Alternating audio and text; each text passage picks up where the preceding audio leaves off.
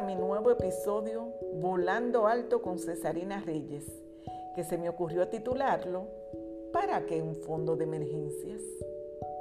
¿Quién dijo que hay que tener un fondo de emergencias? ¿Para qué? ¿Y qué es el fondo de emergencias? Te cuento. Pero antes, quiero hacerte algunas preguntas. ¿Es la libertad financiera una de tus metas?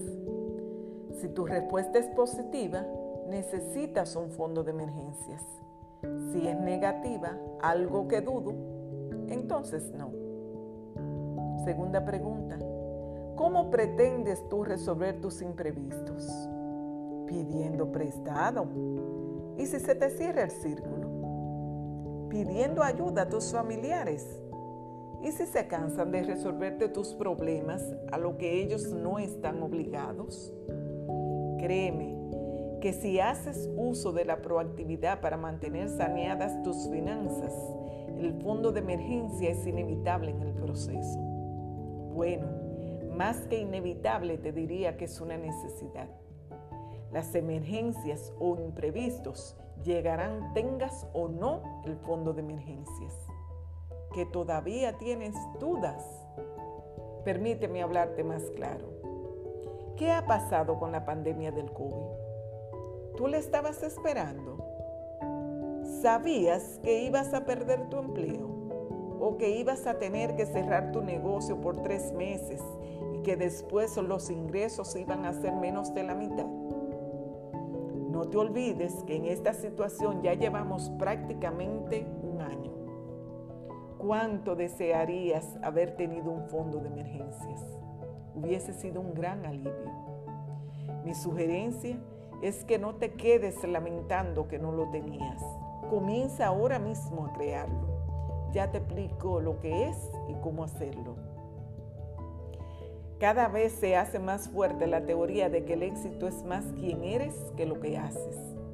Las finanzas tampoco escapan a este razonamiento. Tener tu fondo de emergencias se convierte en una tarjeta de presentación para ti. ¿Que qué mensajes mandas? Eres una mujer proactiva, organizada, respetuosa y sobre todo eres una mujer con libertad integral. Un fondo de emergencias es un ahorro que depositas en una cuenta X, separada de otros tipos de ahorros y de fácil acceso para resolver los imprevistos que se presenten fuera del presupuesto. En el fondo, el objetivo es que puedas resolver el imprevisto sin contraer deudas, sobre todo deudas con un superinterés, ya que cuando tienes una situación de emergencia, tu prioridad es resolverla y el interés que vas a pagar por ella lo apoyas en Dios proveerá convirtiéndose esto en un círculo vicioso. Tomo prestado y Dios proveerá. Además, el fondo de emergencias te da cierta tranquilidad y seguridad emocional, ofreciéndote la oportunidad de usar esa energía en otras áreas. La diferencia entre un fondo de emergencias y cualquier otro ahorro es que tiene un límite número que vas a conseguir cuando hayas registrado tus gastos varios meses y tengas una información más o menos precisa. Los demás ahorros generalmente no tienen límites, a menos que no lo hayas destinado con prioridad a algo en específico. Por ejemplo, ahorrar para comprar una nevera que antes de comenzar ya tú sabes que cuesta 80 mil pesos. La mayoría de los expertos financieros establecen que el fondo de emergencias debe ser el equivalente a cubrir tus gastos de 3 a 6 meses.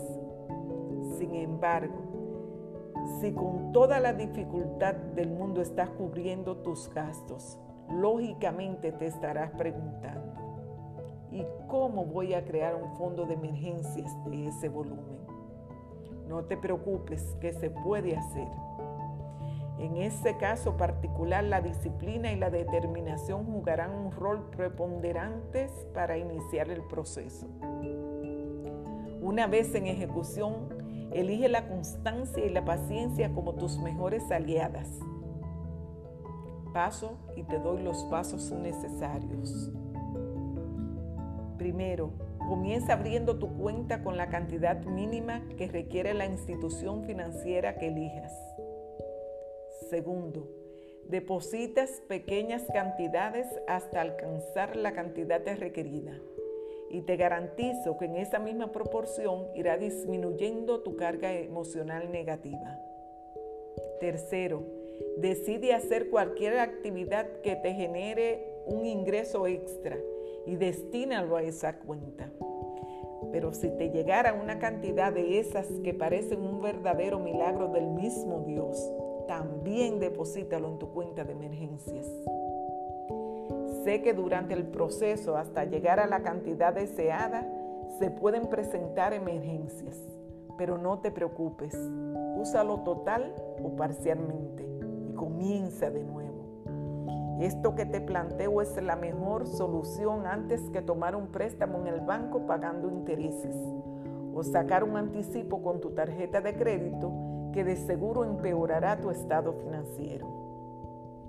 Ya para terminar, te recuerdo lo siguiente. Primero, tu tarjeta de crédito no es un fondo de emergencias. Segundo, no uses tu fondo de emergencias para caprichos que surjan, tales como comprar cualquier cosa porque la pusieron en especial. Tercero, mantén tu fondo de emergencias con cierta discreción. Así evitas que a otros les surjan emergencias y seas tú la que tengas que resolverlas. Cuarto, si llegaras a usarlo por tu propia convicción, reponlo tan pronto como te sea posible. Y quinto, y no menos importante, asegúrate de que la entidad financiera que elegiste para guardarlo no te cobre, mejor que te paguen. Haz de la creación de tu fondo de emergencias una prioridad la recompensa emocional que te proporcionará no tiene precio. Mi nombre es Cesarina Reyes. Sígueme en mis redes sociales. Arroba Cesarina Coach, Instagram y Facebook. Cesarina Reyes, el LinkedIn. ¿Por qué no volar juntas?